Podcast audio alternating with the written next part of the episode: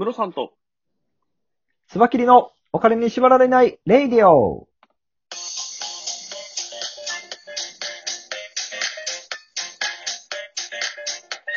この番組は実業家で営業コンサルタントのムロさんと、スバキリ一味団長のスバキリがお送りするお金と経済のことについて話す番組です。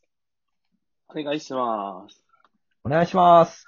では、ムロさん、なんか久しぶりな気がしますけども。はい、すいません。ちょっと僕プライベートではい。出かけたりとかちょっとしてたのとですね、あとシンプルに、はい。昨日は朝寝坊してしまいまして。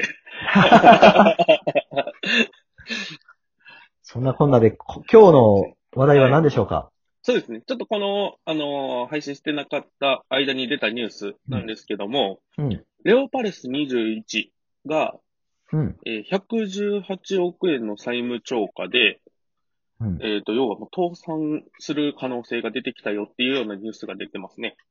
なるほど。はい。これレ、レオパレスって以前ね、あのーアパートの壁が薄すぎる問題で違法建築してたんじゃないかということで、その、業務改善命令とかさせられてましたよね、確か。そうですね。結構なんかねレオパレスの壁が薄いみたいなのは、僕ら大学生の時から言われてましたけどね。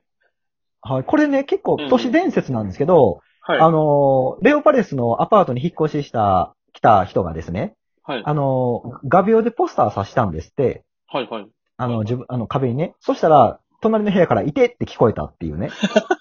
っていう都市伝説があるぐらい、はいはいはい。壁が薄いらしいうんんですよ。うんうんうんうん。うんそんなわけないんですけど、さすがにですけどね。さすがにですけど、まあ、言言うたらそれぐらい言われてるってこと経費をね、そうそうう、ん削りまくって、もう法律ギリギリの、まあもしくは法律に違反してる建物を建てて、うん。えーそれで利益を取ってたっていう会社ですよね。そうですね。今回あれですもんね。うんあのーこの業績の下がり具合の、あの推移なんかを見てても、コロナの影響でっていうのでは決してないですよね。あ、まあまあ、ないですね。もう2019年の3月期からすでにそれまでに比べて売り上げが半減しているような状況になってますので、で、足元は、そうですね。はい。足元はコロナの影響もあって、あのー損益分岐点ぐらいしか売り上げが立ってないっていうような状況、入居率になってるみたいな話なんで。一番これ足引っ張ってるのは、今まで建てた建物、もちろんそうなんですけど、違法なものとか、問題があるものは建てな直したり、あの、回収しないといけないんですけど、はい。それがもうまだまだあるらしいですね。うん。逆に今段階でこう倒産されてしまうと、そこの保証が受けられない人とかが出てくるっていう話ですよね。いや、だから一番かわいそうなのは、ここにえな信用して、自分の土地を任せた家主さんたちでしょうね。そうですね。うん。アパートだけね、残って、その回収もされずに、誰も入ってこないってなると、うんうんうんうん固定資産税とローンだけでも、とんでもないことになるんで、そうですね。実際にこれで倒産してしまったとなると、やはりそのレオパレスの建てた建物みたいなので、イメージもやっぱり良くないですもんね。入居者の方うんが余計に減ってしまうことにつながりかねないと思うんですね。そうですね。うん。これ、だから、どう、これを改善していくかっていうことで、今、スポンサー探しをしてるそうなんですけど、うんうん。この会社のスポンサーになるのはめちゃくちゃ勇気がいることで、そうですね。ただ単に業績が悪くなったわけじゃなくて、消費者を裏切ったことによる信頼失墜をしてるので、うんうんうんうん。そこの味方する人はなかなか探せないだろうなっていうところですよね。なんかもう根本的にこう、改善していけるようなアイデアでもないと難しいですよね。ですよね。うん。うーん、どうするんだろうこれっていう感じですね。あの、やっぱりこういうのを思うと、あはいはいはい。あの、ビジネスをするときに、目先の利益を追求して、消費者、もしくはそのオーナーさんのうん気持ちをないがしろにすると、後々余計にお金がかかるっていい例ですよね。なるほどな。ね。目先の利益じゃなく確かにまさに、て、まさにその典型例みたいな形ですね。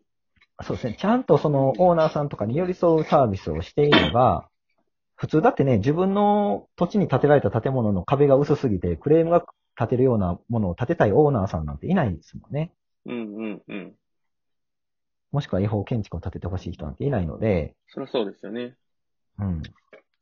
まあ、その辺をちゃんとやってさえすれば、おそらく、まあビジネスモデルとしてはね、いいモデルだったと思うんですけど、まあ、ここから先はわかんないですけどね。そうだな。まあ、まあ、うんその、実際その違法建築だったりとか、その、それに近いものを、やっぱり建てるっていうのが、そもそも悪いのは悪いんですけど、うん。これはまあ、オーナーさん側も選んだとは思うんですけどね。うん、うんお。そらく、その、あいみつを取ってるはずなんですよ。いろんな施工業いや、者そうなんですよ。から、いろんな提案を受けて、うんうん。うん。で、間違いなくここの施工費が一番安かったと思うんですよね。そう。あでうも、んさすがに違法建築だということは、まあそこまではねオーナーさんはえー見抜けないので、多分一番同じ ことをして、建築して、レオパルスが一番安いと思ったんでしょうね。うんうんうんうんうん。な、それが違法だったっていう。まあでも、他に相見つこととしては、例えば、うんうん東建さんとか、うん。あの、大東建託さんとか、そういう会社になると思うんですけど、まあまあ、その辺も結構ね、工場で作って持って行って、プラモデルみたいに組み立てるっていうはいはいはいはい。マンションなんで、あの普通のそうですよね。うん、そう、あの、極限まで切り詰めた状況になってるんですよね。その中で多分レオパレスが一番安かった。しかし違法だった。みたいな感じでしょうね。うんうんうん。いいなやっぱり、あれなんだな。そのコスト削減して、その価格競争になってる業界って、こういうことは起こりがちは、起こりがちなんでしょうね。そうですね。だから価格競争をしてしまうとダメなんですよ。やっぱ安くしようと思ったらどう、どうにかして切り詰めて切り詰めて、サービスの質を落としていくしかもう安くならないようになるので、うんうんうん。絶対そうですね。だから、その、自分でビジネスやるときは、値段を下げるんじゃなくて、うんサービスの質、クオリティを上げることによって、成り立ててししていくというそうですね感じにしないといけないかなうんうんうんと思います。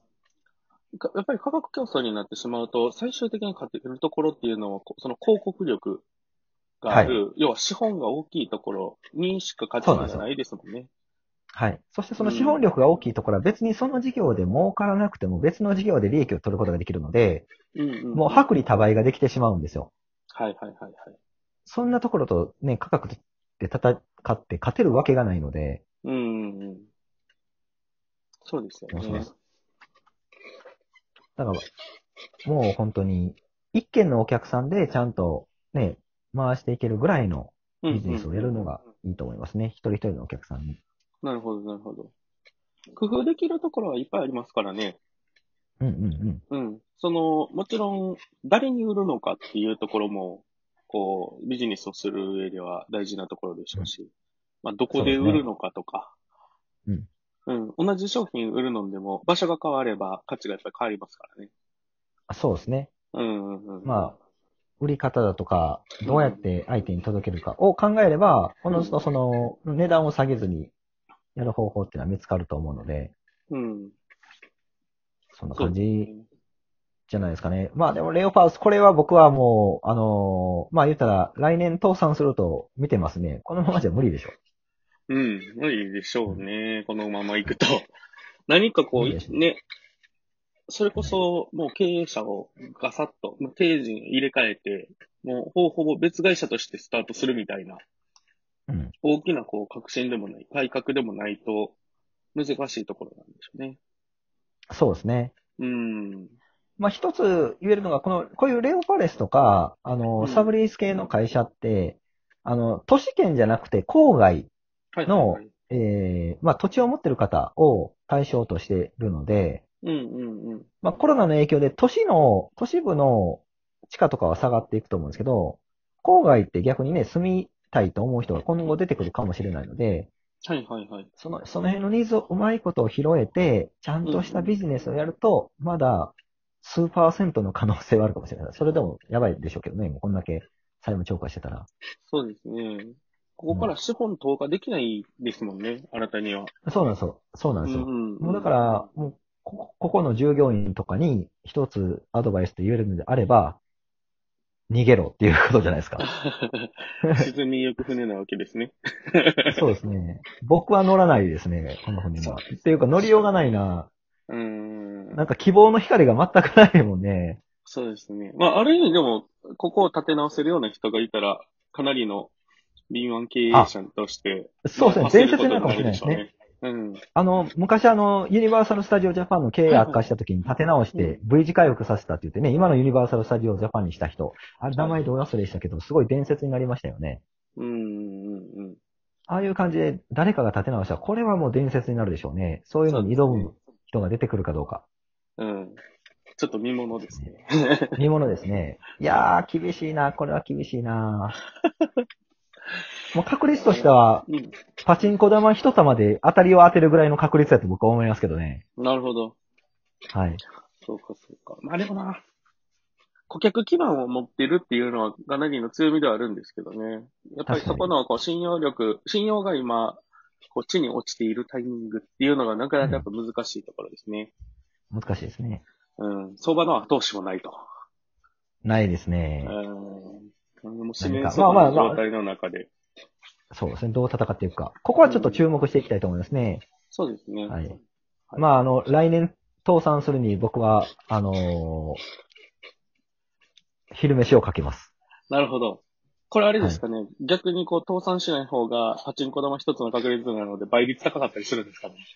あそうですね。あのー倒産しなかったら晩飯を得れる晩飯なんですね。じゃあ、とこうかな。じゃあ勝負しましょう、これ。はい。来年またな、結果を見てはい、発信していきたいと思いますので、よろしくお願いします。はい。よろしくお願いします。